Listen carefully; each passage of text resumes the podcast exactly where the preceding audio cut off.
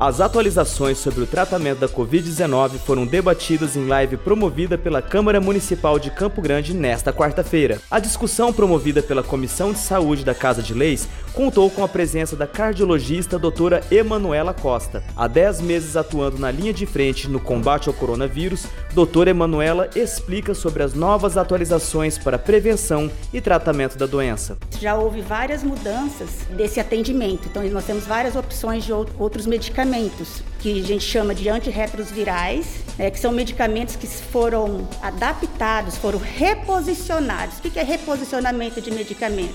O medicamento foi lançado para um propósito e, com o passar do tempo, descobriu-se que ele tem outras ações. Né? Então, o objetivo é diminuir a gravidade de pacientes. Você diminuindo a gravidade dos pacientes, você tem, consequentemente, diminuição da mortalidade. Esse é o objetivo de todo o tratamento.